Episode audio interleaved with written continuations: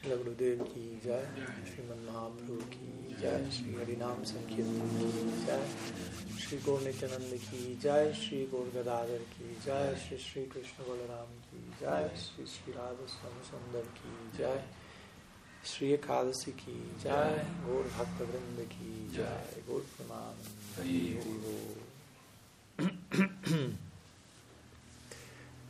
Buenos días a todos, bienvenidos, quedan conectados también online. Y tenemos un encuentro fuera del, del itinerario oficial, si se quiere, pero surgió la, la idea de organizar un encuentro de Nistagosti, preguntas y respuestas. Así que hoy no vamos a tener encuentro en la tarde, pero tenemos este encuentro en la mañana preparándonos para mañana también va a haber una interesante celebración. Dos apariciones de Jiva Goswami, Sri Brahman Dwadasi y así sucesivamente luego. Sri Haridas Thakur, Tirubhav, Avirbhav, Bhaktivinoda Thakur, etc.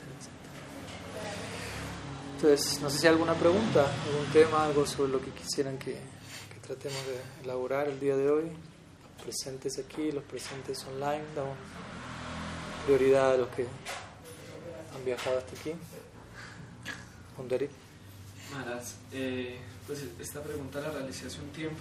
Era básicamente si Janavi Devi y Vashuda Devi eran una misma persona con distinto nombre en un momento o, o qué manifestación sean dentro de la vida de Sri Nityananda Prabhu. ¿sí? Porque pues yo personalmente no sabía que, por ejemplo, el señor Nityananda se contaba como con dos esposas. ¿sí? y ya después lo encontré en sus 12 nombres. Ujú. Entonces, como que no tengo muy claro eso. Entonces, me gustaría saber. Muchas gracias. Pues básicamente Nityananda Prabhu, ah, él, interesantemente, él no estaba casado en el comienzo del lila, en el lila, Prakat lila, obviamente. Más bien él aparece, hay, hay distintas opiniones si Nityananda Prabhu era sannyas, si era brahmachari, si era... La, conclusión de Nityananda Prabhu es abadut. Abadut significa más allá de todas las, las reglas, todas las designaciones sociales, alguien que, que se encuentra fuera de la norma, por decirlo así, ¿no? Que, que requiere de determinada explicación para ser entendido correctamente y por eso se, se menciona que Mahaprabhu, como decíamos el otro día, continuamente se encontraba asegurándose que, que todos entendiesen el- a Nityananda Prabhu debidamente. Incluso Krishnadas Kaviraj Goswami hace eso mismo. En su Mangala Charan del Chaitanya Charitamrita, la, mayor cantidad de versos en el Chait- en el Chaitanya- Charitamrita del Mangala Charan están dedicados a Nityananda Prabhu. Todos los versos son super aishváricos, ¿no? O sea, él es no diferente de Balaram, y Balaram es la primera expansión de Krishna, y de allí surge Mula Sankarshan, y Maha Sankarshan, y Maha Vishnu, y Sirodakasai Vishnu, Garbhodakasai Ananta. Eh, y Nityananda es el origen de todo eso, como dando a entender, aunque se comporte de forma un tanto extraña para los ojos normales, él es la fuente de toda esta personalidad. ¿no? Porque vuelta, Abadut, el término Abadut significa justamente eso, aquel que, que puede purificar lo más bajo. ¿No? En otras palabras, que, que se maneja en, un marco de aparente bajeza, de aparente comportamiento, como digo. ¿no? Nityananda Prabhu agarró la Mahaprabhu dijo, cuídame mi danda, Nityananda Prabhu dijo, ¿qué? no? La partió en tres y la tiró al río. ¿no? Abadut, ¿no?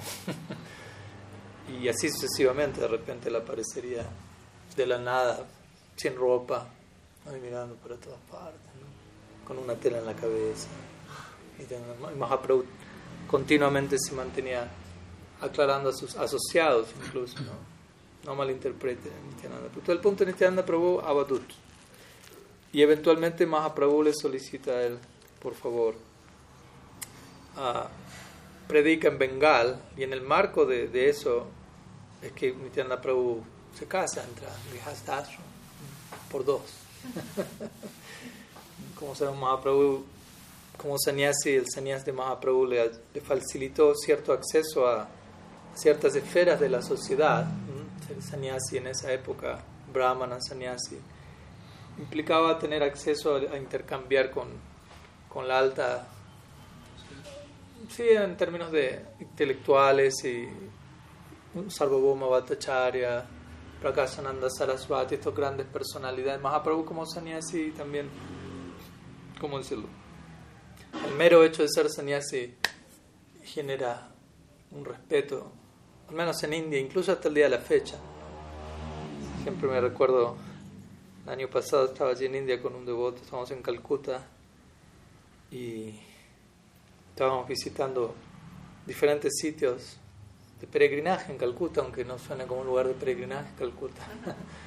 Pero la Prabhupada nació allí, por lo tanto hay muchos lugares relacionados a, él, ¿no? lugar de nacimiento, la casa donde él vivió con Srila Siddhar Maharaj por más de seis años, el templo que él visitaba de niño, y desde ese lugar estamos recorriendo en un momento íbamos por las calles de Calcuta, que se imaginarán no son precisamente lo más pasivo, lo más organizado. Y el devoto iba manejando y otro, una persona, un hindú venía en una moto o algo así, tuvieron algún, una maniobra no muy pacífica, digamos así. Ahí empiezan entre ambos, ¿no?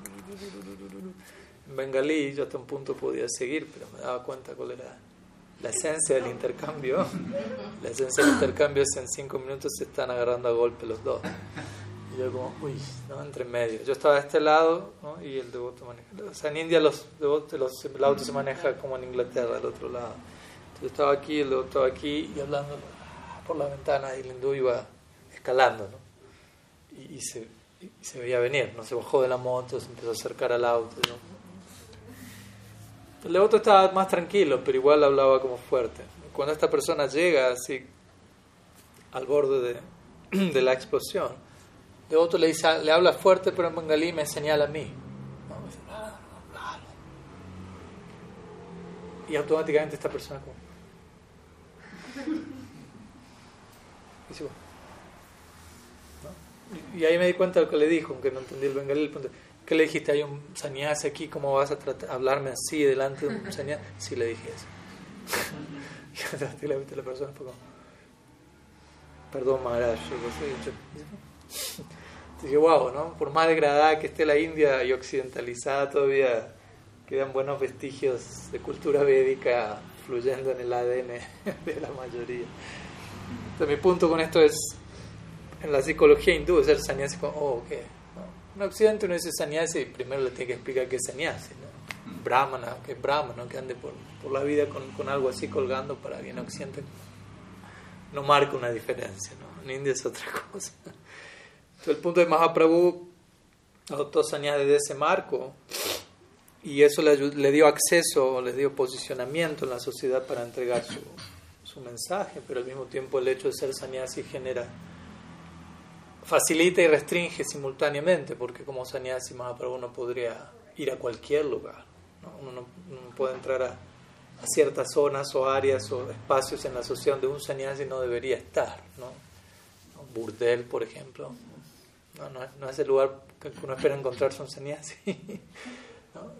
él no, no, podía acceder a, a, ciertas secciones de la sociedad, pero Mahaprabhu quería acceder a todas las secciones de la sociedad. Y para eso el recurrió a Nityananda Prabhu le dijo, tú ve a todos esos lugares que yo no puedo ir como sannyasi. Y desde ese lugar Nityananda Prabhu acepta la orden de Grihasta y, y, se maneja en todas partes ¿no? de la sociedad, especialmente, como sabemos, en las secciones menos favorecidas, en todo el sentido de la palabra. Y él se encontraba allí con la única intención de entregar amor por Mahaprabhu, Gaur Prem esta famosa frase que dice incluso si, si tú ves a Nityananda Prabhu en un burdel, literal, hablando con una prostituta, nunca te entre la duda que él está allí para algo diferente que liberar a todos los que están allí presentes. Obviamente, ¿qué tanto uno puede imitar eso? ¿no? Voy a la taberna y voy a convertir a todos los borrachos de la esquina. Probablemente ellos me van a convertir a mí, ¿no? si no tengo la suficiente realización, ¿no? Pero Nityananda Prabhu igual es abadut, no es algo a imitar en sus hogares, pero es algo a, admirar. Entonces en ese marco es que él acepta a sus dos esposas, que obviamente dentro de de la eternidad de Lila son consideradas como eternas asociadas a Nityananda Prabhu. Pero en el Prakat Lila eso acontece en un momento. Eh, todas las dos esposas de Nityananda Prabhu en el Gaur Lila son Janava Devi. No Janavi, ¿dijiste Janavi o Janavi? Janava. Janavi es un nombre del Ganges. Janavi. Janava Devi y Vasudha Devi. Entonces, ellas dos son esposas de Nityananda Prabhu, son hermanas, en realidad. Y son, se casan las dos con Nityananda Prabhu. De vuelta, obviamente, esto culturalmente para nosotros puede ser como, ¿what? Ahí es donde tenemos que, que, entender que hay ciertas sensibilidades de tiempo, lugar, circunstancia, cultura que pueden superarnos por completo. ¿no? Y hasta un punto uno puede tratar de entenderlas sin tomarse el tiempo de, de viajar en el tiempo para entender cuáles eran las sensibilidades en ese momento, si no es va a ser algo totalmente visto como desfasado de nuestra realidad, así como, ¿cómo decirlo? En cierto momento en Estados Unidos se, se, dio la, la, declaración de la independencia y todo, todos estaban felices por eso, pero todavía las personas de color mm. eran esclavas y, y la mayoría era como normal en ese momento. Hoy en día es como... ¿eh? Pero uno va viendo como con el paso del tiempo ciertas nociones van, se van modificando. Entonces, en fin, ese es un elemento relativo. Entonces, uh, bueno, básicamente Janava Takurani, Vasuda Devi, ellas son las también eternas consortes de, de Sri Balaram. Obviamente siempre está el paralelo, Nityananda Prabhu, Nityananda Balaram. Y y en, en, el, en, el, marco de Baladev, ellas son eh, Revati y Baruni. Mm. Malaram tiene dos esposas también. Que no, esto no acontece en el Braja Lila, ¿no? en el Braja hay otra dinámica en este caso. En el Gor Lila hablamos del Gor Lila, Nitya En el Braja Lila tenemos a Balaram allí, pero luego tenemos a Balaram fuera del Brindavan, en Dwarka. Por ejemplo, allí es donde él contrae matrimonio. Sabemos que en Brindavan Balaram prácticamente no. Aunque está el, el, el, caso de las gopis que anhelan casarse con Balaram y Balaram ejecuta el rasa lila con ellas. Luego, cuando, cuando Balaram retorna a Vrindavan, ¿no? Balaram, como sabemos, acompaña a Krishna cuando él va a Mathura, cuando va a Dwarka, pero años después Balaram es enviado de regreso a como para entregar un mensaje de esperanza a los Brajavasis. Y Guru Maharaj habló recientemente de eso. Y allí es donde él recibe la información que algunas gopis desean, ¿cómo se lo estaban? Atraídas a él. Obviamente no las gopis del grupo de Krishna. Y de allí Balaram las acepta como consortes, si se quiere. Pero su, su bhava central obviamente es en relación a Krishna. Pero fuera, estando en Dwarka, en el lila más majestuoso, si se quiere, allí él acepta a Varuni a y ellas son sus eternas consortes Balaram en Dwarka, en Golok Dwarka. Está Golok Vrindavan, Golok Mathura y Golok Dwarka, tres divisiones de Golok. Entonces, similarmente, en, en así como el Sanya de Mahaprabhu es un Naimitika Lila, significa un tiempo circunstancial, ocasional, y él no es un sannyasi en Nityananda, la soltería de Nityananda Prabhu es una mítica lila, digamos así, ¿no? El eternamente Nityananda se encuentra uh, casado con Vasuda y Janava Thakurani, son figuras, sobre todo en nuestra línea en particular, como hablábamos el otro día, Janava Thakurani ocupa un rol un tanto más prominente, si se quiere, por, por la función que ella ejerció como básicamente la Vaishnavi mayor de toda la comunidad en su momento. ¿no? prácticamente una generación luego de, de la partida de todos los asociados de Mahaprabhu, ella todavía permanecía allí en, avanzada edad y era, unánimemente considerada por toda la comunidad Gaudiya como, como la madre mayor, por decirlo así, de todos, ¿no? el famoso festival de Keturi, como hablábamos el otro día. Ella, ella cumple un rol crucial allí, se instalan diferentes deidades, etc. Luego ya va a Brindavan estudiando interesantemente va con un grupo de, de asociados a Brindavan a estudiar de Srila Jiva Goswami, aunque ella es la Vaishnava mayor, no quiere decir que, como decíamos el otro día, ¿no? Vyasadeva, Vyasadeva, pero le está escuchando el Bhavatan de Sukadeva y Narada Muni está escuchando allí, ¿no? Entonces no es que Janava Devi solo da la clase, por decirlo así, ¿no? También ella se encuentra escuchando Srila Jiva Goswami, quien es una, una generación menor a ella, ¿no? El menor de los seis Goswamis. Bueno, no voy a hablar de Jiva Goswami ahora, mañana es su día de aparición. Pero básicamente eso, ¿no? Esas serían, en pocas palabras, ¿no? las, las dos consortes de Nityananda Prabhu. En paralelo, las dos consortes de Sri Baladeva. Realmente puedo entrar en detalle la vida y obra de cada una de ellas, pero creo que la pregunta iba más a aclarar un poco esa situación. Así que. Sri Janavata Kurani ki jaya, Srimati Vasudha Devi ki. ¿Una otra pregunta?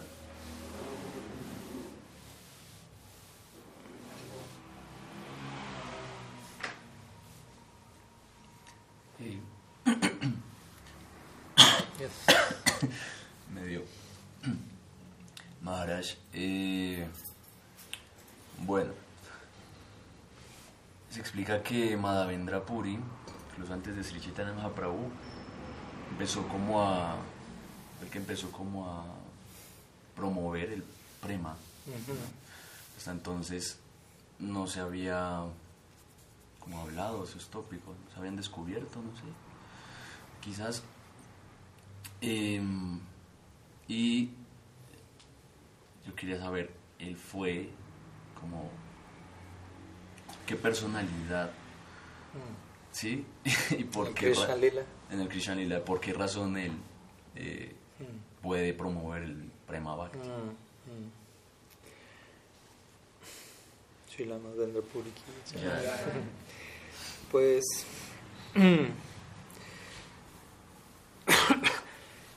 o sea, técnicamente hablando, no es que previo a Madhavendra Puri no había Prema Bhakti, porque obviamente Prema Bhakti es una realidad eterna, permanente, de alguna manera se encuentra siempre presente, en momentos de una forma u otra, pero el punto que se establece en relación a Madhavendra Puri es que el, el Prema Bhakti específico que Mahaprabhu vino a dar, primeramente fue exhibido por Madhavendra Puri. ¿no? O sea, no, no, no en un sentido, no había ningún tipo de prema, pero lo que, el prema que Mahaprabhu viene a dar muy específico. ¿no? Desde allí, Rupa Goswami menciona en su Vidagda Madhava, Anarpita Charim Chirat Karunayavatirna Kalu Shamarpaitum Unnata Ujvala Rasan Sabhakti Sriyam. Mahaprabhu vino a entregar Unnata Ujvala Rasan Sabhakti Sriyam. Ujvala Rasa significa Madhurya Rasa. Eh, pero lo que Mahaprabhu entrega es Unnata Ujvala. Ujvala significa como, como brillante. Refulgente, como la obra de Rupa Goswami, Ujval Nilamani. Nilamani significa como un zafiro azul y Ujvala significa brillante. Con una forma así Radha Krishna. Ujvala, Shri Radha, Nilamani, Krishna. Pero lo que Mahaprabhu vino a dar es Unnata Ujvala Rasa, que es como una versión refinada de todo ello, dando a entender, él mismo está probando, como sabemos, el humor de Shri Radha, está probando Ujvala Rasa desde esa perspectiva, Krishna experimentando, como hablamos el otro día, qué se siente ser Radha, y lo que él entrega como el regalo de máximo alcance en la Gaudiya Sampradaya es lo que a veces se conoce como Radha Dasyam, ¿no? como el servicio a ese humor, porque nosotros no podemos saborear Radha Bhava, ¿no? simplemente Krishna mismo puede hacerlo de una forma de Mahaprabhu. Pero sí uno puede experimentar el humor de Sri Radha al identificarse con, con lo que ella está experimentando, y eso es lo que Mahaprabhu vino a dar. Entonces, ese tipo de prem, que es muy específico, llamado a veces Bavolas, Rati, Manjari, Bhav, Radha Dasyam, distintos nombres. Eso es lo que se dice que Madhavendra Puri exhibió de alguna manera principalmente. O sea, Madhavendra Puri no tanto exhibió Manjari Bhav, sino que en realidad Madhavendra Puri interesantemente exhibió eh, el humor de Sri Radha en, separación de Krishna. ¿no? Entonces, aunque solamente Mahaprabhu, aunque no una jiva ordinaria puede saborear eso, ese Madhavendra Puri fue inspirado especialmente para ello. Nuestros acharyas van a mencionar que, que todas estas personalidades que aparecen antes de Mahaprabhu, Madhendra Puri, Ishvara Puri o incluso Yadev Goswami, otros que, cuyas obras Mahaprabhu luego solería, solería escuchar en sus últimos años y saborear. Muchos nuestros acharyas Gaudiya dirían que ellos fueron aparecieron previo a Mahaprabhu para preparar el, preparar el escenario, por decirlo así, poner todo en su lugar para cuando Él se manifieste, todo esté en su lugar, básicamente. ¿no? Entonces, Mahavendra Puri se dice que él, sí, a veces es escrito en Chaitanya Charitamrita como la semilla, si se quiere, de esta enredadera del Prem que Mahaprabhu vino a, inaugurar, que luego, obviamente, Mahavendra Puri entrega esa concepción a Ishvara Puri y Puri es quien se vuelve el guru de Mahaprabhu. Y especialmente esta noción de, de Madhavendra Puri, iniciando esto, se da por un verso que se menciona en Chaitanya Charitamrita, se resalta por Krishnadas Kaviraj Goswami con un verso muy, muy elevado que únicamente lo entienden cuatro personas, dice Madhavendra Puri, Mahaprabhu, Radha misma si no me falla la memoria, cuatro o tres. Si dijo tres, esas tres, y si es alguien más, probablemente es Swarup Damoda. Entonces el verso dice, Ay dina dayadra natahe maturanat kadavalokhyashe hridayam todaloka kataram daita brahmyati kim karomyam.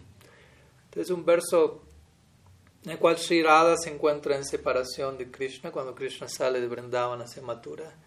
Y Sri Radha menciona, Ay natahi, oh, nat, oh amado, Mathura nat, oh amo de Matura, que ¿cuándo voy a verte nuevamente? Hridayam todaloka kataranda ita brahmyati kim karomyaham. Mi corazón está partiéndose en separación de ti y simplemente me pregunto qué puedo hacer en esta condición. Oh, kim karomi, kim karomi, kim karomi, ¿se acuerdan? Kim karomi, ¿qué hacer? ¿Qué puedo hacer? ¿qué puedo hacer en esta situación? Se dice que Mahavendra Puri pronunció este verso en los últimos momentos de su vida, así es como él abandonó este cuerpo. Y ahí está obviamente la conexión con Ramachandra Puri que hablábamos el otro día, porque Ramachandra Puri se encontraba cerca de Madhendra Puri en ese momento. Y él vio a su guru lamentándose de esa manera, pero era una lamentación divina, de, separación. Pero Ramachandra Puri se dice que él no, no, no pudo apreciar eso. Y le dijo, Gurudev, no se lamente. ¿No? ¿Por qué está llorando? Está, en sus últimos momentos, no, no parta de este mundo llorando, más bien trate de, estar en paz y fije su mente en, el Brahman, ¿no? Absorbe su mente en, la realidad no dual, no diferenciada, de manera que haya paz. Y Mahavendra Puri inmediatamente lo rechazó como discípulo directamente. Le dijo, sal de aquí, ¿no? lo último que quiero escuchar en este momento partiendo de este mundo es alguien que me, que me quiera mandar al Brahman, ¿no? obviamente se dice que en ese momento Ramachandra Puri fue rechazado por su guru y debido a ello comenzó a volverse un crítico de todos los Vaishnavas, como contábamos el otro día, ¿no? Por perder la, la, gracia y la conexión con Sri Gurudev. Otro capítulo, ¿no? Pero ah, de vuelta, todo eso es parte del lila, ¿no? Ramachandra Puri es Yatila, como dijimos, eternos asociados, pero toma esa forma. Entonces Mahavendra Puri representa esto, luego él entrega esta concepción a Ishvara Puri, se dice que Ishvara Puri era el sirviente personal de Mahavendra Puri, que lo acompañó durante todos sus últimos años, especialmente incluso cuando Mahavendra Puri ya no, prácticamente se encontraba muy anciano, no podía llevar a cabo las funciones básicas del cuerpo por sí mismo, Ishvara Puri lo acompañaría, lo llevaría al baño, limpiaría su excremento, por dar ejemplos de, qué nivel de servicio él prestaba a su guru. Y se dice que debido al servicio honesto y humilde que él llevó a su guru, Mahavendra Puri lo bendijo hasta tal punto que luego se volvió el guru de Mahaprabhu. Entonces, obviamente, ¿por qué Mahavendra Puri y no alguien más? no, quizás no es tanto una pregunta hacerse, como decir, bueno, ¿por qué, ¿por qué Krishna es Krishna? ¿no? ¿Por qué Yashoda y no alguien más? ¿No? Entonces llega un punto donde el por qué no, no, tiene mucho que Esa es la persona. Ahora hay algo interesante en relación a tu pregunta, que es, bueno, ¿quién es Mahavendra Puri en, en el Krishna Lila, Golok Vrindavan? Y no hay mucha información al respecto. ¿no? Lo que se menciona en, en uno de los tratados es que Mahavendra Puri, y aquí viene un tema que hay que también saberlo más llevar, si no me falla el memoria es el Gorgano de Dipika de Kavikarnapur, que es la obra central para, para nosotros referirnos al quién es quién, Gaur Lila, Krishna Lila, aunque hay otra, otras obras allí, una Vishwanath Chakravarti al menos que se le atribuye a él, Gaura Gana Sarup Chandrika. Pero en el Gorgano de Dipika, si no me falla la memoria, Madhavendra Puri es descrito como un Kalpa Briksha en. Kalpa Briksha es un árbol que satisface todos los deseos. Ahora el punto es, uno se tiene que tomar eso literalmente, es un árbol, literalmente, o se lo describe como un kalpa briksha debido a Su naturaleza. Exacto, ¿no? Y a cómo a partir de él pasó lo que pasó en relación a Mahaprabhu, y en ese sentido es kalpa briksha, pero no necesariamente es un árbol, aunque si lo fuese tampoco no, le estamos quitando ninguna gloria a Mahavendra Puri, ¿no? que también es un punto interesante, puede veces uno piensa, bueno, todos tienen, como decía la otra, todos tienen que ser gopis o manjaris o algo, ¿no? ¿Qué? Pero y el árbol no es glorioso en ¿no? En realidad cada átomo en es, es venerable, ¿no? Raghunath Goswami en su, en su Braja Vilastava, es una obra de más de 100 versos, se le ofrece pranama a todos los habitantes de Vrindavan, ¿no? orando por poder entrar allí eternamente. Entonces lo ofrece pranama cada uno de ellos por separado en diferentes versos, ¿no? Yashoda, Nanda, Purnamasa, Sridhama, Mangal, etcétera, todos. Y luego empieza a ofrecer pranama a los insectos, a las plantas, a los árboles, y uno por uno, por uno, por uno, ¿no? entendiendo si estamos hablando de Brindavan, aquí no, no podemos hacer una diferencia de inferior, superior. De hecho, Brahma, al final de su, de su Brahma Vimohan al final de Brahma Stuti, las oraciones de Brahma que estuvimos estudiando hasta hace poco, en el último verso, donde Brahma glorifica a Krishna, en un punto él usa la palabra arca. Y en pocas palabras lo que él está diciendo ahí es, como sabemos en el Brahma Vimohan Lila, Brahma observó como sabe, Brahma al comienzo de la creación se vio a Krishna, él apareció como su guru, le instruyó, le dio chatushloki, etc. Hubo todo un intercambio en, en términos guru-discípulo. Brahma se quedó con una idea, ok, es, eso es Krishna. ¿No? Krishna habló de manera solemne, upanishadica. Pero unos miles de años luego, cuando Brahma en ese momento, como sabemos, Krishna toma la mano de Brahma y Krishna y Brahma siente como, oh, qué lindo. ¿no? Y él, él expresa Krishna, me estás tratando como un amigo. Me gustaría entrar en esa relación contigo, Sakya Rasa. ¿no? Confirma eso en el comentario de Vishwanath Chakravarti, que Brahma anhela entrar allí. ¿No? De eso vamos a hablar más en unos días porque luego, como sabemos, el éxito final se obtiene en la forma Haridas Thakur para Brahma. Uh -huh. Pero el punto es que él se queda con esa idea de Krishna y Krishna dice, ok, tu deseo se va a conceder eventualmente, Sakya Rasa. Entonces pasan miles de años y cuando Krishna ejecuta su lila en la tierra, eventualmente Brahma está allí y sabemos que Krishna está con todos sus amigos en el picnic luego de haber matado a Agasur. Y Brahma aparece en escena habiendo escuchado Krishna, Agasura fue matado por Krishna. Y él fue, pero él no se encontró a Krishna en la misma forma en la que lo encontró al comienzo de la creación. Al comienzo de la creación Krishna estaba Amivas, Amivas, Gri, etc. Hablando Chatushloki. Y ahora Krishna estaba ¿no? en picnic con sus amigos, sus amigos probando algo, dándole de comer, sus amigos probaban algo. Uy, esto está buenísimo. Prueba a Krishna, se lo ponían en la boca, le daban sus propios remanentes a Krishna y Brahma está, ¿qué está pasando aquí? ¿no? Too much. ¿no? Otro Krishna, hasta el punto que Brahma pensó, este no puede ser Krishna, este no puede ser mi guru, es un impostor.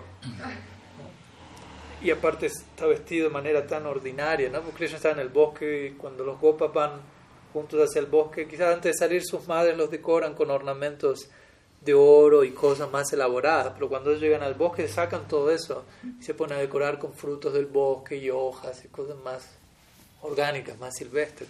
Entonces Krishna tenía todos esos ornamentos, gunja, mala, ¿no? que utilizamos para go, etc. Y Brahma pensó que son todos estos ornamentos. Y como sabemos, él intentó luego secuestrar a los amigos de Krishna, los terneros y todo el Brahma Vimohan Lila surge de allí. Y luego que Brahma entiende la ofensa que, que cometió, él se da cuenta, ofendí la forma de Krishna porque pensé que era un impostor, ofendí a sus asociados porque los intenté secuestrar, ofendí su lila porque interrumpí el picnic, cometía parad en todas las direcciones, rupa parad, lila parad, parikara parad, pero como se dice, Brahma no cometió nada parad. Entonces el nombre de Krishna siguió con él.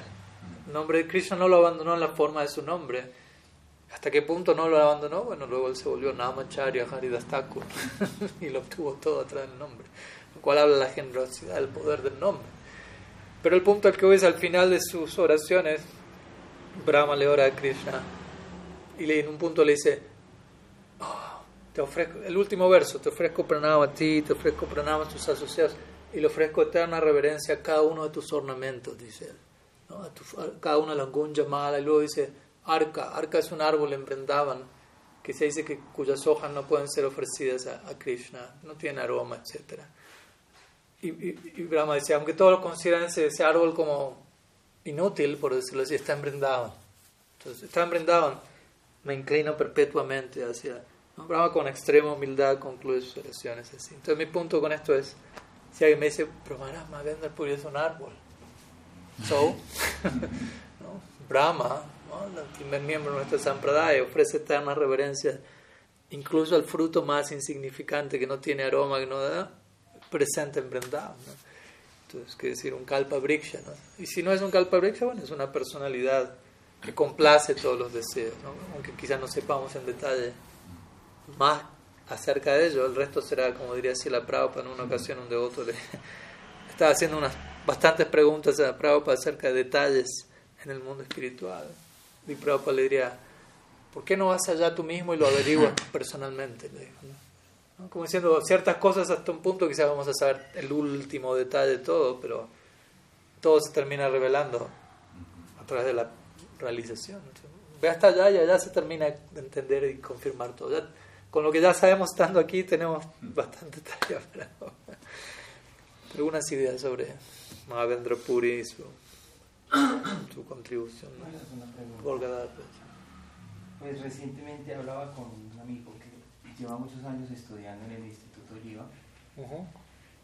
Y él me decía algo que pues a mí no me ajustó mucho, que básicamente yo le pregunté a los andarbas y me dijo realmente eso no es literatura para occidentales y para Vaisnavas no tradicionales, por el hecho que creo que cierto, ¿no? De que no se lleva al 100% al pie de la letra de Haribati las otros preceptos de, comportamientos y de, conductas, ¿no?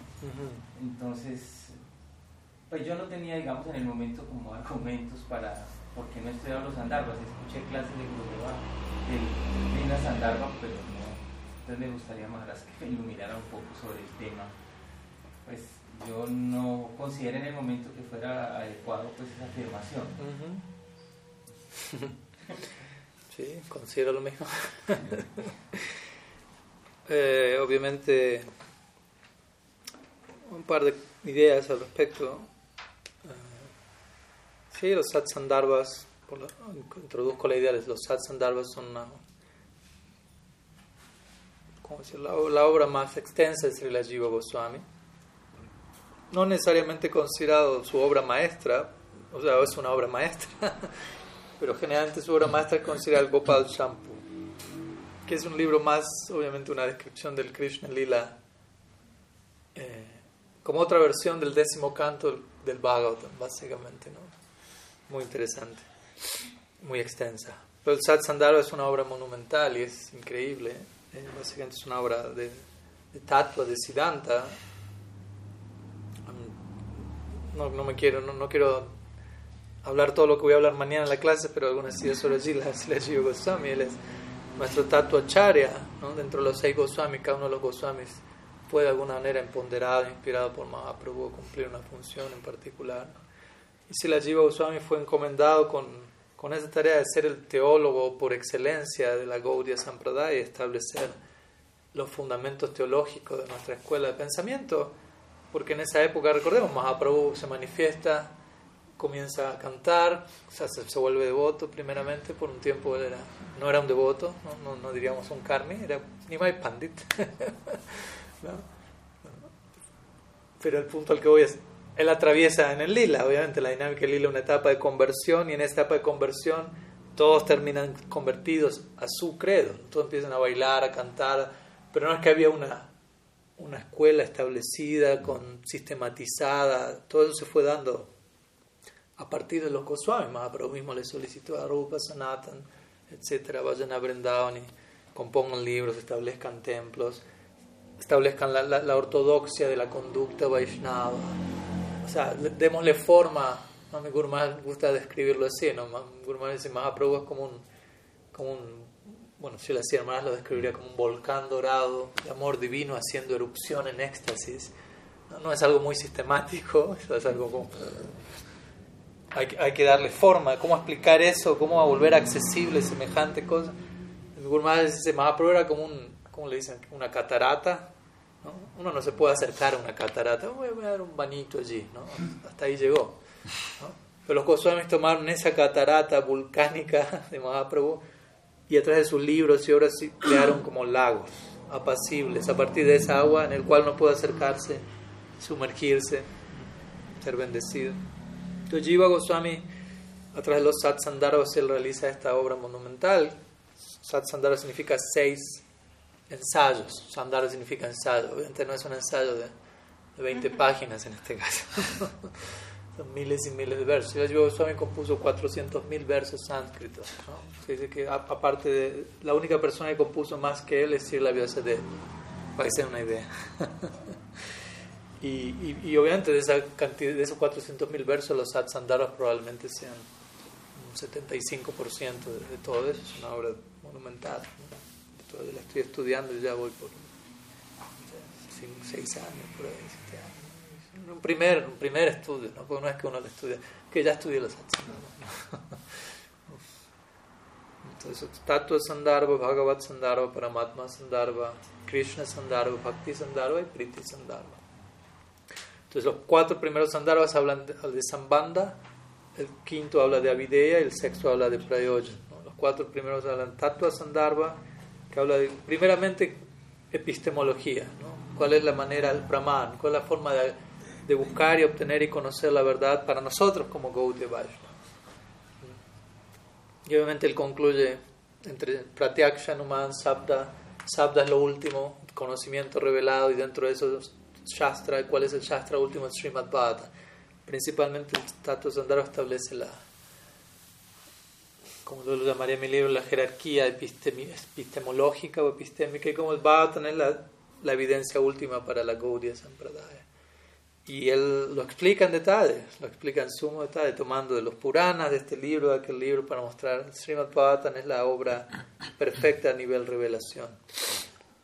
Y luego viene Bhagavat Sandarbha, Paramatma Sandarbha, Krishna Sandarbha, donde él habla allí de Brahman, Paramatma, Bhagavan y Krishna como Swayam Bhagavan. Krishna Sandarbha es todo un ensayo acerca de explicar, esta línea Krishna es tu Bhagavan Swayam. Una sola línea, ¿no? y a veces alguien puede decir, ustedes Gaudias agarran una línea de un verso y, hacen tanto de ahí. ¿no? Pero ¿qué tanto hay ahí? Yo suave dice, bueno, hay bastante, ¿no? Aquí está el Krishna Sandarbha. ¿no? Para uno. Y luego Bhakti Sandarbha, que es Avideya, y Priti Sandarbha, Priti es otra palabra para Prem. Cada Sandarbha es prácticamente más largo que el anterior. Obviamente en, los Sandarbhas se la Jiva Goswami, desde ahí me imagino, no, conozco la persona y el trasfondo de lo, que dijo, pero para, presentar uh, sus Sandarbhas y en general el contenido de toda la obra, los Goswamis y Jiva Goswami en particular también recurren a, a, otras escuelas de pensamiento que eran prominentes en esa época, ¿no? como Karma, Mimamsa, Sankhya, etc. ¿no? Y, presentan ejemplos de allí, utilizan lenguajes ¿no? del Vedanta, del Patanjali. ¿no? O sea, no es que Gaudiya Sampradaya es solamente algo que no. O sea, se toma de otras escuelas y se presenta la propia idea también. ¿no? Se cita Madhvacharya, Ramanujacharya, Asankaracharya.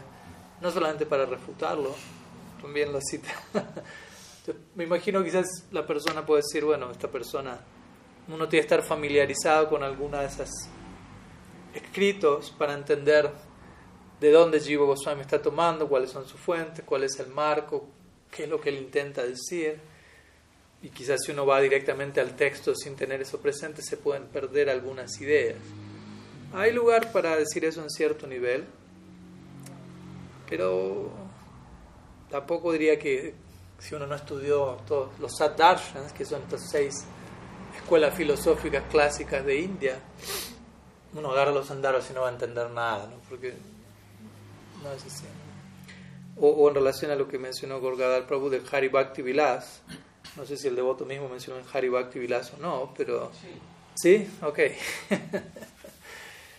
pues ahí estoy más en desacuerdo todavía, entonces, porque Hari Bhakti Vilas obviamente es una obra que Srila Sanatan Goswami escribió a pedido de Mahaprabhu. Mahaprabhu le pidió a Sanatan Goswami, encárgate de establecer los códigos de conducta para un Vaishnava. De ahí, a veces Sanatan Goswami es conocido como la acharya de la etiqueta Vaishnava. Ahora bien, si uno va al Hari Bhakti Vilas, esa es una obra compleja y hay mucha relatividad allí. Y con esto no estoy relativizando la obra, sino simplemente es una obra que está escrita en un determinado tiempo para establecer la posición de la comunidad Vaishnava a los ojos de la sociedad de esa época, para lo cual se tienen muchas consideraciones de Varna Ashram, cultura brahmínica, de manera que la sociedad observa a los Vaishnavas y sienten, ah, estos no son unos, unos loquitos nuevos que andan por ahí cantando, ¿no? sino que... Mm, algo como lo que Prabhupada antes estableció al, al, al, al, traer de regreso el Upavita establecer ciertas cosas son relativas, eh, pero que cumplen un rol en el marco del tiempo, lugar y circunstancia en el que están. Entonces, técnicamente hablando, si uno estudia el Hari, Hari Bhakti Vilas, yo empecé y no, no terminé, ¿eh? me gusta terminar los libros que leo, pero Hari Bhakti Vilas creo que fue uno de los pocos que, too much. O sea, con esto no estoy rechazando, diciendo, pero el punto es que voy a... Uh, hay muchos elementos que no se aplican a la situación actual en la que nos encontramos, ya sea en Occidente o incluso en India. ¿no? Porque en India no es que los hindúes viven en una sociedad de Varna Ashram. Varna Ashram no es un sistema oficialmente activo en la sociedad hindú. Y nadie sigue el Hari Bhakti Vilas al pie de la letra. No es posible. Mi Guru Maharaj habló con en una ocasión con Srivatsa Goswami, él es uno de los acharyas principales del templo de Sri Raman. Y, y, los Goswami del templo de Raman, ellos van a. Tienen su argumento que el Hari Bhakti fue escrito por Gopal Bhatta Goswami, no por Sanatan Goswami. Hay cierta diferencia de opinión. Y es otro tema. y hasta un punto a veces es difícil establecer quién escribió qué libro, en el sentido que a veces los Goswami trabajaban en equipo. Por ejemplo, si la Jiva Goswami es el autor de los Sandarbhas, pero al comienzo de cada Sandarbha él dice, ofrezco mi pranama a Gopal Bhatta Goswami, quien compuso las notas iniciales, y yo estoy elaborando sobre eso. Entonces, coautoría hay allí también, ¿no? El punto es que los Goswami de Radharaman, obviamente ellos son descendientes de Gopal Bhatta Goswami, entonces para ellos Hari fue escrito por Gopal Bhatta Goswami. Entonces mi Guru le preguntó a Srivatsa Goswami, que es uno de los acharyas de dentro del y ellos siguen el Hari Bhakti Vilas. Todo lo que Gopal Bhatt y dijo, me preguntó mi gurú, como seamos honestos, ¿no? ustedes siguen el Hari Bhakti Vilas al pie de la letra, absolutamente todo lo que dice ahí. Y dijo, no, no es posible. Le dijo, no, no es posible. Entonces, porque, o sea, si uno empieza, yo estudié secciones, ¿no? no cosas como, usted tiene que lavar la ropa y la ropa tiene que secar al sol y, ningún insecto puede tocar la ropa porque si no ya está contaminada. Imagínense, si uno tiene que estar todo el día al lado de la ropa con, con una chamara para que no se acerque ningún insecto. ¿no? Y, y, y, una manera de hacer todo de manera tan metódica que uno si lo intenta llevar a la práctica es, no, no me da el tiempo ¿no? Y, no, y no me dan varias otras capacidades. Entonces, el punto es, muchas de todas estas reglas hacen un énfasis mucho, muy, muy grande en, reglas, en, metodologías, en, en forma de hacer algo. pero más que nada muchas de secciones le hablan a, a otras personas en la sociedad, ¿no? A un Gaudiya. Por ejemplo, por dar un ejemplo, Sanatan Goswami dice, la metodología para uno aceptar Diksha, recibir Diksha de Sri Guru. Y hay diferentes opciones. dice, bueno, tiene que ser tal día con todo y empieza a escribir todo una, un ritual hiper elaborado. Después va a otra segunda opción menos elaborada. Y luego él dice, bueno, pero en definitiva si el, si el guru entrega el mantra al discípulo, eso ya es suficiente. Como dando a entender, esa es la esencia de Diksha. Todo lo otro puede estar, puede no estar. Y si está, generalmente no es tanto para como algo, necesito que eso esté, sino para que otras personas que no tienen fe en Bhakti sientan, wow. Ah, como el otro día mi Guru estaba hablando el domingo, ¿no? cuando la Prabhupada instaló Krishna Bala lo embrendaba, ¿no? fueron tres días de ceremonia y ritual y yajna y, brahmanas y, todo súper elaborado. y al final de todo el ritual, Prabhupada le dijo a sus discípulos en intimidad, ¿verdad? Por el canto del Maha Mantra, todo, todo, todo, con, todo, toda la instalación ya está hecha.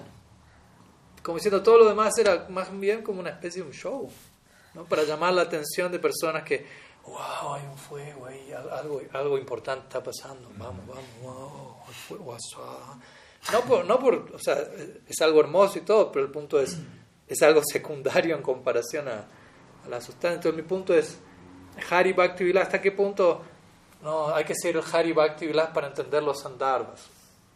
No, no, no, va muy, muy de la mano. ¿no? Hari Bhakti Vilas obviamente tiene su lugar y toda una serie de secciones son muy importantes y muy hermosas, pero de vuelta hay muchas consideraciones relativas de orden social y los sandarbas son, son una obra en otra categoría, por decirlo así. ¿no? Y yo creo que si uno le pregunta a Satyanarayana Babaji, que él mismo es quien, director de Jiva Institute y quien compiló todos los Sandarbas, yo, nunca he escuchado de él algo así, ¿no? hay que estudiar los Hari Bhakti para cualificarse para los Sandarbas. Él quizá enfatizaría otras cosas para entender los Sandarbas, pero no Hari Bhakti precisamente, ¿no? porque hacía énfasis era en el Rakta Gotra, ¿no? Como en el linaje, que solo los gaudillas tradicionales. Mm. Ya conozco ese tipo de... ¿no? Y, y sí, obviamente a veces se ocurre, ¿no? Uno a veces forma parte de un grupo particular y es la típica mentalidad canista con todo respeto, ¿no? De, solamente este linaje, y justo ese linaje es en el que yo estoy.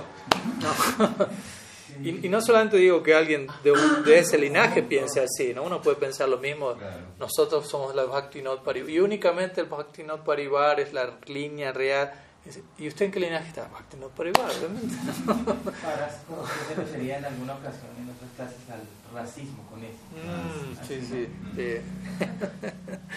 Únicamente esto es lo mejor, o lo, y siempre termina siendo lo que, lo que a mí, donde yo estoy, ¿no? Entonces, al final del día es una cuestión de yo soy el mejor. Habla más de uno que de mi guru, de mi linaje, de mis paribares. Yo soy ahí, por todo termina en y uno va a encontrar esa mentalidad en todas partes, ¿no? Y obviamente uno va a encontrar devotos maduros en todas partes también, Pero yo, yo me he encontrado con eso varias veces, ¿no? Y devoto nuestro Bhakti no Parivar también pensando en algo similar, ¿no? Una vez me acuerdo, le pregunté a un, un, un guru, que empezó a criticar a, prácticamente a todo el mundo. Y le dije, pero usted cree que, o sea, ¿hay alguien, hay algún Vaishnava fidedigno fuera de nuestra línea? Y prácticamente la respuesta fue no. Entonces, ¿no? que creo que acá toca cerrar la conversación. y, y, obviamente de vuelta uno ve en otras partes lo mismo, no, únicamente nosotros, nosotros somos los descendientes, formo parte de la línea que es descendiente de sangre de quien fuese Advaita Charya y ok, me alegro, pero de vuelta como hablamos estos días, eso no garantiza mucho. Si tú no estás haciendo tu parte, de vuelta, puede estar formando parte de una línea de descendencia directa de, de quien fuere, pero solamente andar diciendo eso continuamente no, no termina de... tienes que hacer tu, tu sadhana y tu parte, tienes que sentarse a hacer vaya. Entonces, sí, esas, cosas pasan, pero... Obviamente entender los sandarbas no, no es un chiste, es una obra compleja, no es simplemente agarro el sandarbha informalmente Ok, listo. ya está, terminé. Por empezar, para terminarlos, hay que es muy extenso, toma años. Y sí, se requiere cierto conocimiento, pero, pero yo no diría que solamente si sabe sánscrito, solamente si estudia los Siddharthas, solamente si sigue al pie la letra el Haribhakti solamente si nació en este linaje, solamente está iniciado. Únicamente ahí puede entender el satsang. No. Tampoco lo diría barato como, ah, estudia los satsandara, lo va a entender solito, no hay problema. Probablemente no. Pero los satsandara es una obra donde Jiva Goswami trata de volver su presentación lo más entendible posible. O sea, es como muy o sea, se toma el tiempo de desglosar todo de manera que, que quede la menor cantidad de dudas posibles si uno está encarando la obra por sí solo, por decirlo así. Entonces, en ese sentido hay, hay mucha generosidad de su parte.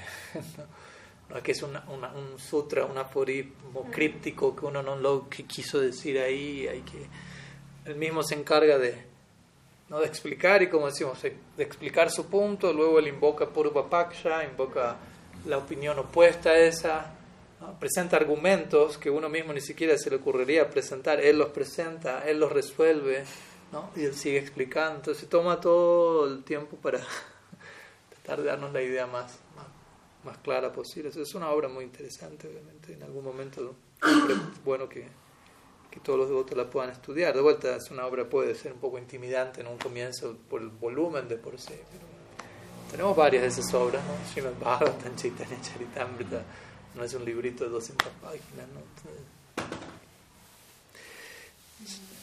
Llevo Goswami Prabhupada ki Maharaj. Yes. Perdón, para no perder la línea, aprovecho. Okay. Eh, Sri Advaita dentro de los. Sri Narayana Maharaj menciona en sus comentarios al Vayan Rajasya que el señor Chaitanya Mahaprabhu tenía tres motivos como internos para venir y tres motivos externos. Uno de ellos fue el llamado de su Sri Advaita eh, pero también tengo entendido que Sri Advaita es eh, Mahavishnu y tiene la misión de impartir la religiosidad. ¿sí? Y entonces él ya estaba dando el Mahamantra. Sin embargo, eh, entre lo que yo entendí yo, por eso quiero la aclaración, eh, como el Mahamantra por sí solo, como lo estaba entregando él, no estaba funcionando en el nivel en el que se esperaba para esta era. Entonces ya Advaita Charya dice como, uy, no necesito como, estamos como ayuda. Y ahí es donde llama Chaitanya pero bueno, otras razones seguramente. Mm. Y Sri Chaitanya Mahaprabhu, lo recordé por lo que usted mencionó, eh, trae e impregna el Mahamantra con una Bhakti, eh, que resulta siendo como lo, lo más elevado, según entendía. Krishna es como el agua, describía a Radha como una enredadera y a las manjaris como flores. Y entonces Krishna, al rociar como agua la enredadera, las que más sentían ese placer, como esa, sí, placer trascendental, al estar sirviendo a Radha y Krishna en sus lilas, eran las manjaris, las flores. Y ese detalle es el que impregna Sri Chaitanya Mahaprabhu en el Mahamantra de una forma muy mínima, como se dijo, específica, pequeña, como comprimida. Eh, para que el Mahamantra tenga como ese poder. Eso es, es, así, tal cual. Mm. Ok, vamos a, compartir algunas ideas. Eh, como tú mencionas al comienzo, Mahaprabhu, hay diferentes formas en las que se, se, habla así de los tres motivos centrales, internos, que ya elaboramos en Radhastami en cierta medida. Y luego ah, se hablan de otros motivos y a veces se hablan de dos, de tres, hay distintas posibilidades. Uno de ellos es Obviamente él es el Yuga Avatar Mahaprabhu, desciende a establecer el Yuga Dharma. Ese es un lado de Mahaprabhu, más relacionado a, a nosotros, digámoslo así, no tanto a su propio proyecto personal de tres deseos internos. Y también se menciona esta idea, ¿no? el llamado de Haridas, eh, perdón, Advaita Chara, y se menciona el canto de Haridas Thakur también, que, que, hace que Mahaprabhu descienda. ¿no? Porque Haridas Thakur, Advaita Chara son mayores a Mahaprabhu en el lila, como si aparecen antes de que él advenga. Y en el caso de Advaita Charya, obviamente como tú mencionas, él ya era Advaita, conoció un Advaita Charya, ya era Charya, era el devoto mayor de la comunidad, si quieren, Navadvip. Había entregado Srinam. Pero obviamente también Advaita Charya, como se describe en Chaitanya Charitamrita, se encuentra contemplando la condición de, de Kali Yuga en ese momento y se ve sobrecogido por una extrema compasión. Y, y Advaita Charya es Mahavishnu. Mahavishnu es aquella personalidad a través de quien todos los avatars aparecen en este mundo. De que Mahavishnu rige sobre Shristi Lila, sobre los pasatiempos creacionales, sobre este mundo, estos mundos materiales. Mahavishnu, que es obviamente otra forma de decir Karano Dakasai Vishnu, de quien surge Paramatma, etc. Perdón si los complico mucho con tantos nombres y subcategorías. Pero a través de Mahavishnu se dice que todos los avatars, todos los descensos divinos que, que vienen al planeta surgen a partir de Mahavishnu. Esa es como la, la aduana, por decirlo así. Avatar, aduana. Entonces, como para, obviamente Mahaprabhu no es considerado un mero avatar, es llamado avatarí, el origen de todo avatar, porque no es diferente de Krishna, pero es avatar en el sentido que desciende a este mundo. Y avatar significa de arriba hacia abajo, básicamente. Entonces, ahí es Krishna, Gaura avatar, etc. Entonces, Advaita Charya Mahavishnu, siendo que todo avatar viene a este mundo a través de la, de la agencia de Mahavishnu, ok, Mahaprabhu no es una excepción a la regla, y Advaita Charya invita a, a Gaura Avatar a descender. Entonces Mahavishnu está invitando, Mahaprabhu está apareciendo. Pero Advaita Charya está invitando la porción de Yuga Avatar de Mahaprabhu a descender. Entonces, algunos conectan el, lado de Yuga Avatar de Mahaprabhu con el llamado Advaita Charya y el llamado, el canto de Haridas Thakur más bien con el lado de, de Raga Bhakti de Mahaprabhu, si se quiere. Entonces, obviamente, Advaita Charya, como se describe en el Chaitanya Charitamrita, él tiene este, este sentimiento, ok, la condición, él está entregando el Mahamantra, pero la condición de Kali Yuga es desesperanzadora. y, él, siente esta inspiración de que es el momento para que el Yuga avatar de Kali descienda, ¿no? Él tiene esta, esta iluminación, es el momento. Entonces él comienza a adorar Salagram Shila, ¿no? Con oh, Tulsi Manjaris y agua del Ganges, Gangajal. ¿no? Recuerda este famoso verso del Shastra que menciona que Tulasi Matra Dale, que si, va, si alguien le ofrece a vagar una hoja de Tulasi, un poco de, Ganges, de agua del Ganges, él, él queda capturado por esa persona. Entonces empieza y empieza a llamar a los gritos al Yuga Avatar, a que, a que venga de Itachari, empieza a, a, llorar y a llamar a los gritos para que descienda. ¿no? Entonces se dice que Mahaprabhu eventualmente desciende debido al llamado de Advaita Charya. ya vuelvo a una parte de tu pregunta. Pero es interesante también, yendo por un momento al cierre del lila de Mahaprabhu, así como Advaita Charya invita al Yuga Avatar a descender, también invita la, al lado, a la porción del Yuga Avatar de Mahaprabhu a retirarse.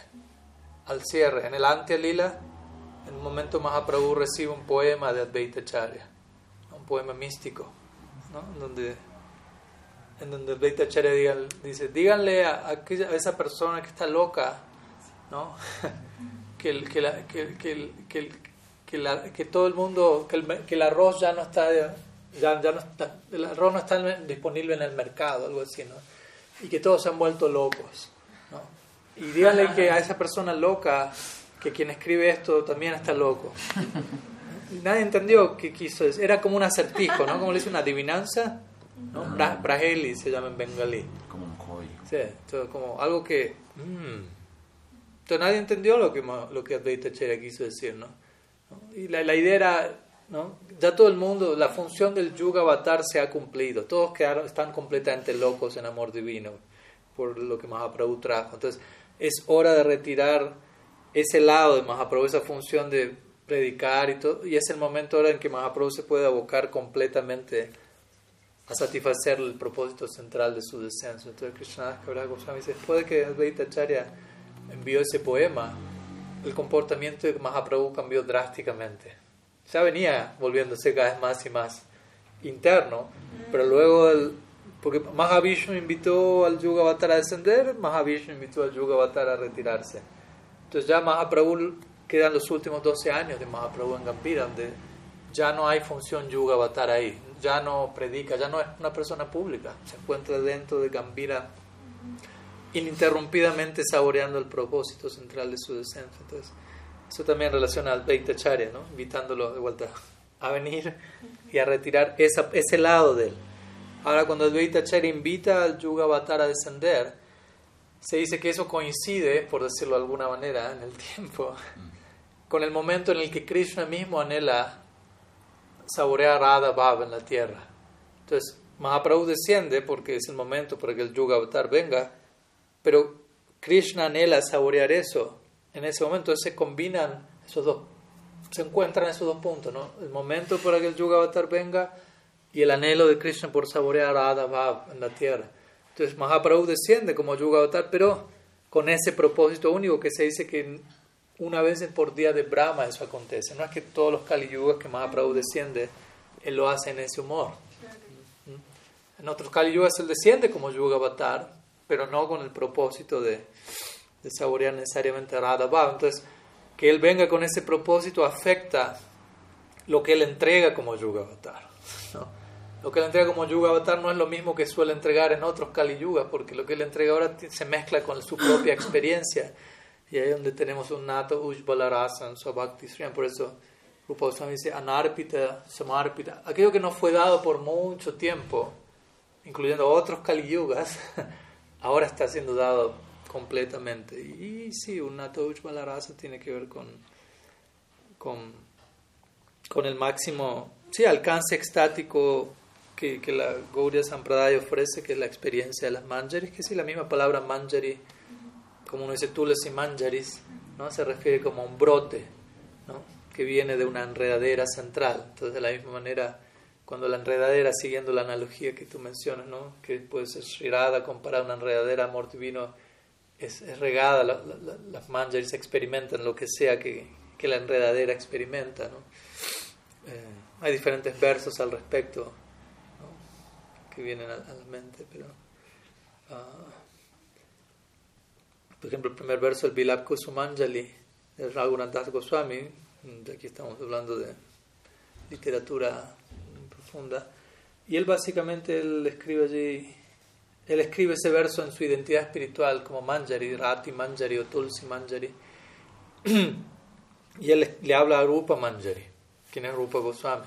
Dice, oh Rupa Manjari, con un verso un poco en broma, pero estableciendo un punto. Sí, veo que tienes, alguien mordió tu labio aquí. ¿no? Entonces le dice, ¿será que un, loro apareció y te mordió el labio?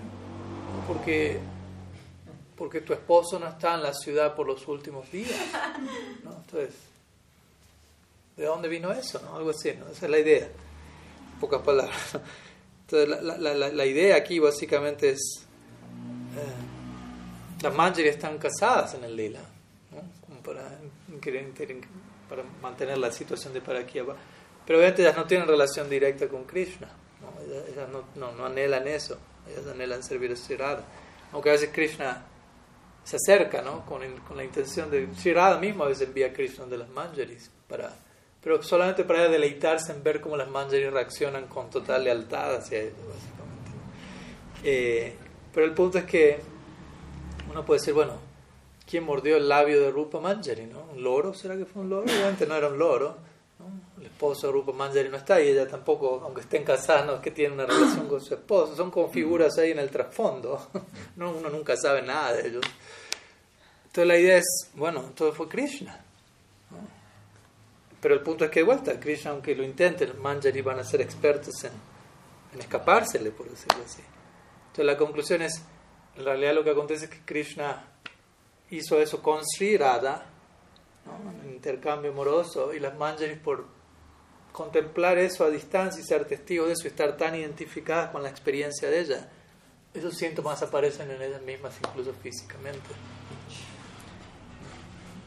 Similarmente, Mahaprabhu experimenta lo mismo, ¿no? Cuando él, por ejemplo, durante toda la noche ejecuta Sankirtan en, Rasa Sankirtan en Sriva Sangam, en Nityanavadip, todas las noches, Srivasangana y Sankirtan, que es el paralelo Rasa Lila, Navade. Y Mahaprabhu desarrolla diferentes heridas en su cuerpo. Todas las mañanas, él, cuando está en su hogar de vuelta, Sachi ve a, las heridas en el cuerpo de Mahaprabhu y él piensa, uy, ¿no? ¿no?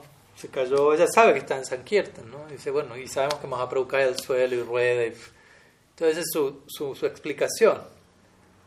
Y es un nivel de explicación, pero hay otro nivel de explicación que es Mahaprabhu está ejecutando Rasa Sankirtan, pero internamente está saboreando Radha Bhav. Y en ese Radha Bhav hay diferentes, diferentes síntomas o, ¿cómo decirlo? símbolos en el cuerpo del intercambio amoroso entre Radha y Krishna, ¿no?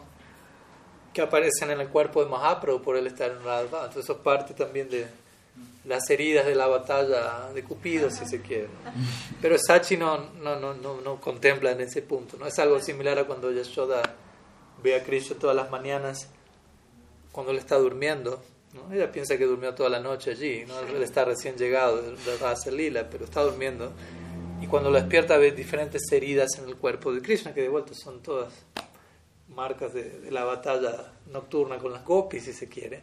Pero Yashoda no tiene mente para eso, en su Vatsalya Baba ya no concibe eso, entonces ella piensa, ah, le dije a Sridham, amado Manga, que cuando luchen con Krishna no jueguen tan fuerte con él, pero estos chicos no, no entienden y siguen luchando, lo tiran al suelo y ahora todas esas marcas que le quedaron, moretones, todo de, de la lucha del día de ayer, ah, estos chicos no cambian nunca, ¿no?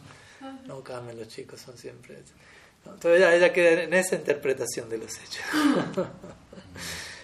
Entonces sí, básicamente la, la experiencia de, de que tiene ese tipo de identificación con, con lo que experimenta Sri Radha es, el alcance máximo de la Gaudiya Sampradaya, pero obviamente como ya mencionamos siempre, no quiere decir que sea la única experiencia, pues también las deidades Samasti Gurus o las deidades regentes de la Gaudiya Sampradaya son Mahaprabhu y Nityananda Prabhu. ¿no? Krishnadas Kaviraj Goswami establece eso en su Namaskar Shloka Bande Sri Krishna Chaitanya Nityananda Sahadito Udadai Pushpavantu Chitra Sangruton. Le ofrece pranama a ambos. Entonces Nityananda Prabhu está allí también. La aunque Nityananda Prabhu es todo acerca de Mahaprabhu, ¿no? él simplemente intenta. ¿no? Vaja Gauranga Kaha Gauranga.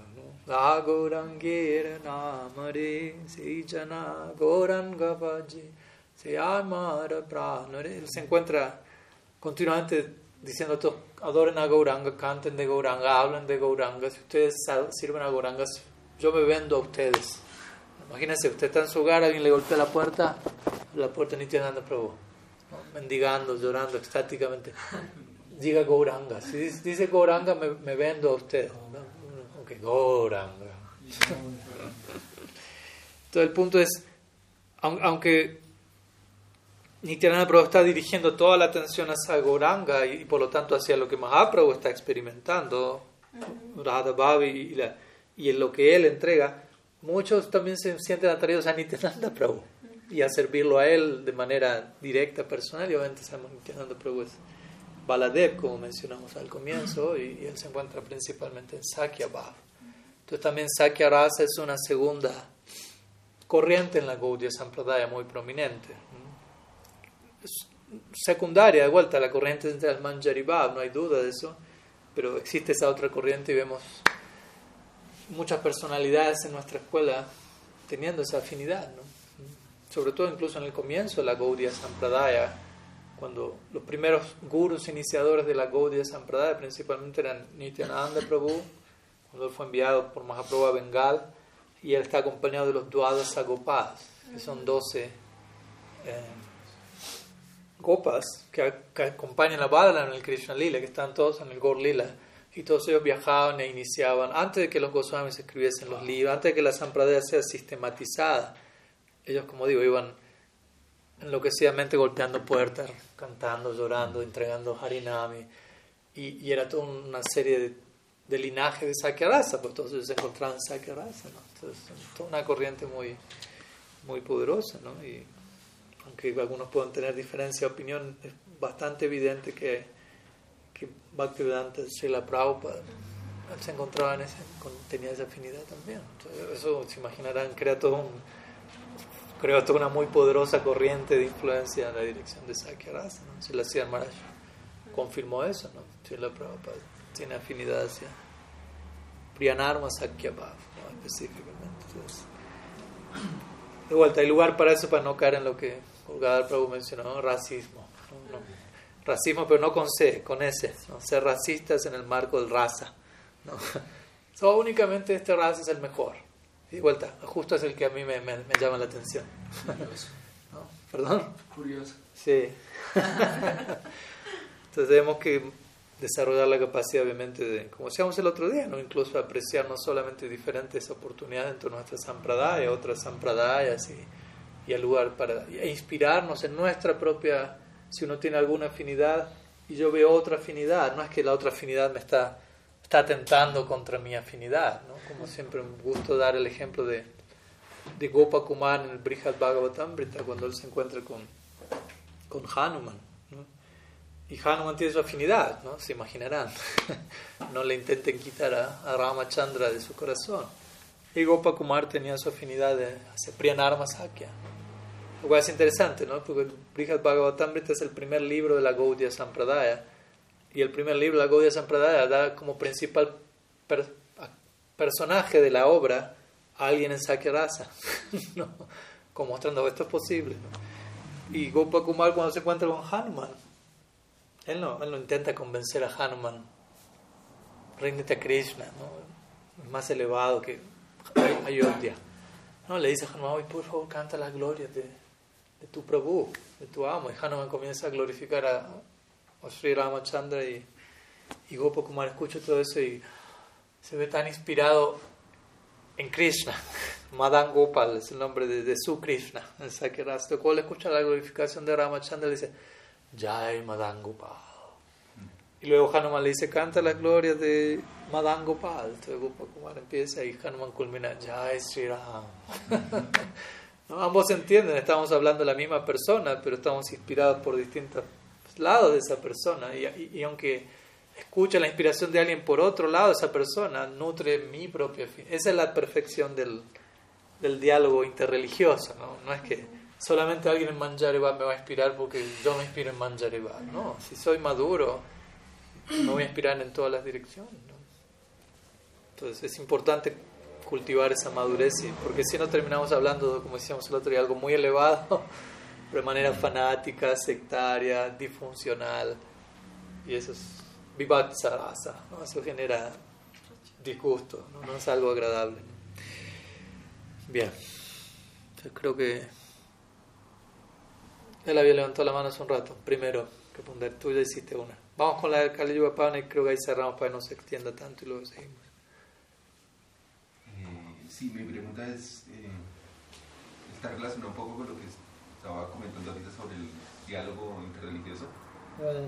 Eh, y tiene es como una pregunta que tiene como dos caras. Una es como, una, eh, se dice que todos los caminos espirituales deben de alguna forma incluir al bhakti o mezclarse con el bhakti para que puedan eh, avanzar o para que puedan dar su resultado. Mm.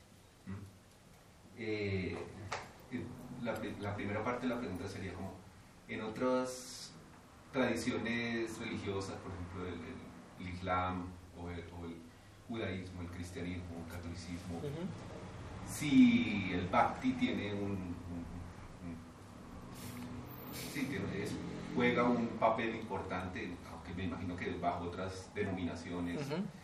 Esa es como parte, primera parte de la pregunta y la segunda parte es como eh, aquellas personalidades ilustres de otras tradiciones místicas, por ejemplo, eh, eh, San Francisco Asís, digamos -huh. así, gente muy, eh, santos muy elevados como Thomas Merton, por poner otro ejemplo. Eh, ¿Cuál sería, digamos, cómo entender, digamos, su sentimiento de devoción ante Krishna y, y, y como se dice, la forma que toma Krishna está dada a través de la, la, la emoción y el, el, sentimiento que desarrollan estas personalidades y Krishna va tomando una forma particular. cómo entender eh, esa reciprocidad en esos niveles y si, para terminar la pregunta, si ellos tendrían que en algún momento, digamos, tener una visualización o una interacción con, con digámoslo, eh, el señor Rama o, el señor Vishnu o Sri Krishna, o sea, como que pasa, si me, si me da cuenta, como que están, digamos, en su cristianismo y pueden elevarse su, su, su, emoción, pero si en algún momento de su desarrollo tendrían que volverse devotos. Sí, algo para tratar de concretar una forma, ¿no? Porque la, importancia de la forma en la interacción, esa sería más. Sí, bueno, por un lado, sí, obviamente encontramos expresiones de bhakti en otras tradiciones, ¿no? Quizás hay distintas, obviamente, concepciones de bhakti, ¿no? Nosotros quizás hablamos de Uttam Bhakti y otras tradiciones quizás su noción de bhakti pueda estar mezclada con otros elementos, pero no es que no hay bhakti, no es que solamente nosotros tenemos bhakti o algo por el estilo, uno encuentra bhakti en, en otras sampradayas vaishnavas y en otras tradiciones y dentro de otras tradiciones obviamente hay hay variantes también, como hablábamos el otro día, hay budismo devocional también, teísta, aunque no es lo más conocido en relación al budismo. ¿no? Generalmente en el budismo no, no, se va a hablar tanto de bhakti. ¿no? Pero estuvimos hablando el otro día al respecto, entonces a lo que voy a estar también hay, cuando hablamos islam, cristianismo, budismo, hay, hay variantes de cada una de esas cosas también y en algunas de ellas va a haber un mayor predominio de bhakti que en otras, pero sí, obviamente por empezar la, la noción básica de que no es que el, ¿cómo se dice esto? El, ¿Cuál fue la palabra? Cuando uno, solamente yo tengo el patrimonio, no, el patrimonio del bhakti. Monopolio. Monopolio, perdón, monopolio. Entonces no es que el monopolio del bhakti está en la Gaudiya Sampradaya y si alguien quiere si solamente el logro último es a través del bhakti, bueno, nosotros somos los que tenemos el bhakti, así que al final de la cuenta todos se tienen que volver Gaudiya Vaishnava si quieren. No, no, no es así. ¿no? Eh, eso por empezar. Después en relación al logro de, de ciertas personalidades en otras tradiciones, como las que tú mencionaste u otras. Obviamente no es algo fácil de, establecer, ¿no? no es que yo voy a tomarme el atrevimiento de decirles o Thomas Merton fue allá y nació acá, o, tampoco soy de la idea de tiene que volverse un devoto para... Y al final todos terminan con Krishna, ¿no? Porque es una idea quizá más de tipo canista, ¿no? Como que bueno, al final todos se tienen que volver devotos, pues no hay otra manera, no hay otra manera, no hay otra manera, ¿no? Eh, no, es, no es tanto así. Pero obviamente entiendo tu punto, ¿no? De que obviamente para uno tener una relación eterna con Dios, uno tiene que haber desarrollado una relación eterna con Dios. No, no es que no tengo, una, no tengo idea absoluta de qué es eso, pero abandono el cuerpo y, estoy ahí, tenemos la relación. todo eso tiene que empezar a, a darse en la etapa de sadhana, como nosotros lo, mencionamos una y otra vez, y es un buen punto incluso para, para nosotros como devotos. Puede ser, yo he visto devotos que piensan, bueno, yo sigo los cuatro principios regulativos, canto las 16 rondas, abandono el cuerpo y me voy a Golok Ojalá, pero no, no, no, nada garantiza eso. Si no tengo una relación desarrollada, una identidad desarrollada en base a esa relación, yo no voy a ir ahí todavía porque todavía no tengo ni siquiera idea de... No tengo una, voluntariamente no he optado por un tipo de vínculo con una forma en particular de Bhagavan. Entonces, no es que Krishna me va a lanzar a la fuerza, Vatsalya raza para usted este, Madhurya Rasa, aunque no haya elegido nada, esa es la que le toca. Bueno, gracias, no, no es así. ¿no? Krishna dice en el Gita, ¿no? Yam yam vapishmaram bhavam tyayanti anti kalivaram tantame vaiti kauntiyas sadatat bhava bhavita. ¿no? De acuerdo al bhava en el que uno abandona su cuerpo, y bhava aquí no significa necesariamente la, la etapa de bhava, sino el estado de conciencia, esa situación uno alcanza. Entonces, si yo abandono mi cuerpo y no, no tengo todavía una identidad espiritual desarrollada en relación a una forma en particular de Bhagavan. No, no, no hay que ser sentimental y pensar, no, si fueron, están todos con Golok. A veces entiendo que cuando un devoto abandona el cuerpo es una situación delicada y a veces es como una manera de tratar de dar ánimo. Y bueno, ya están Golok Vrindavan con Krishna. Mm. no necesariamente, ¿no? Y tampoco eso es un problema, ¿no? O sea, no es que hay que estar ahí cuanto antes, ¿no? Como sabemos, pueden ser dos, tres vidas si uno es un practicante sincero, ya uno está en el viaje hacia el hogar y ya, eso es lo importante, ¿no? Como hablamos ayer, no estamos ahí, tengo que trascender el samsara cuanto antes. Incluso si uno quiere, quiere pensar que el devoto alcanzó Prem, incluso no va a ir a Golok Vrindavan directamente, ¿no? Vishwanath Chakravarti se tiene que nacer en, en, el Prakat Lila, donde Krishna ejecuta sus pasatiempos para desarrollar su Prem. Porque Prem no solamente terminó ahí, Sneha, Man, Pranay, Raga, Nurag, Mahabha toda una serie de desarrollos extáticos que Vishwanath Chakravarti dice, en este cuerpo es too much, difícil. Entonces uno tiene que hacer del vientre de un Brajavasi eternamente asociado eterno a Bhagavan y del día uno, desde el vientre, recibir samskaras devocionales que le permitan a uno contener todos estos desarrollos del amor divino. Y de ahí Golok Pero en relación a a santos o a grandes personalidades de otras tradiciones, ¿dónde van a ir? De vuelta no diría que, hay, que esta es la única opción y ahí, se fueron todos, ¿no? O, decir no van a ningún lado, ¿no?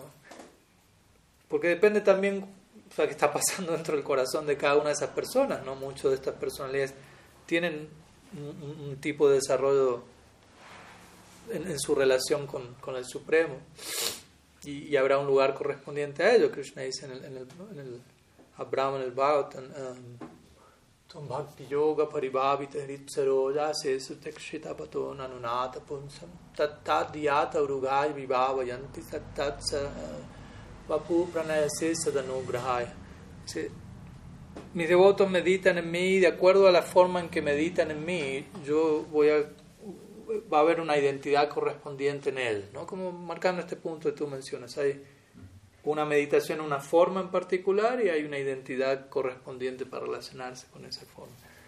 Y entiendo, en ciertas tradiciones, quizás uno diga, no hay una idea clara de quién es Dios.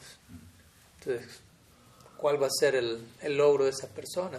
De vuelta, hay diferentes ideas. Yo he visto cristianos que, tienen, que tienden hacia una noción más impersonal en última instancia.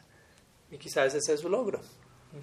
Hay bhakti y atrás del bhakti alcanzan Obviamente al mismo tiempo uno puede decir muchos de ellos tienen eh, una devoción en, relación a Jesucristo muy intensa. De acuerdo a nuestra lectura, Jesucristo es más bien considerado no Dios, sino alguien que ocupa el rol de guru, si se quiere. Y si alguien podría ser alguien está extremadamente apegado a él, bueno, irá donde él, donde él se encuentra, básicamente, ¿no? Y por lo que uno puede ver, por dar un ejemplo general, de vuelta hay variantes, pero la, la idea general en, en, el cristianismo, por dar un ejemplo, es una devoción más de orden aishvárico, ¿no?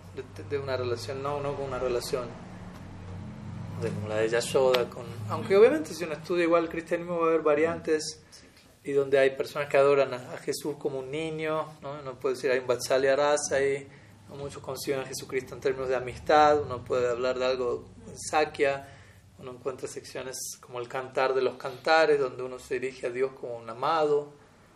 De vuelta, no es quizás algo tan elaborado sistemáticamente con un sadhana, etc. Digo todo esto como para decir, no es que, ok, esto es lo único y todos fueron a parar para allá.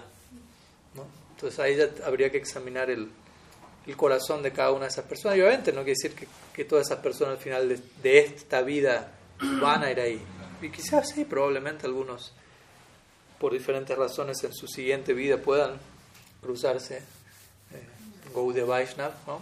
Muchos de nosotros quizás venimos por ahí, uno mismo quizás era cristiano en esta misma vida antes o en vidas previas. Hay, hay lugar para todo eso, pero no diría que es como una regla por la que todos tienen que pasar por la aduana Gaudiya Vaishnava para entrar a ¿no? Eh, algunas ideas. ¿no? Quizás de vuelta no es algo puntual en una dirección o en otra, es examinar el corazón de... Pues algo individual, de vuelta somos personalistas, entonces estamos interesados en la experiencia específica de cada persona. Bueno, yo creo que ya vamos a dejar aquí, son casi las nueve y hay algunas otras actividades para llegar a cabo en el día y mañana nos estamos encontrando. Mañana tenemos dos clases porque tenemos dos celebraciones, así que en la mañana vamos a estar en este mismo horario celebrando la aparición de la Jiva Goswami. De alguna manera, hoy tuvimos un tráiler de, de, todo eso. Y en la tarde vamos a estar celebrando Vaman Dwadasi, el advenimiento de Sri Vamandev, hablamos algo de Avatar hoy también, así que mañana estaremos entrando más en detalle al respecto. Así que, nos mañana, Shila Gurudev ki jai, Sriman Mahaprabhu ki jai, Harinam Sankirtan ki jai, Shri Krishna Balaram ki jai, Gaur Bhakta Vrinda ki jai, Gaur Premanand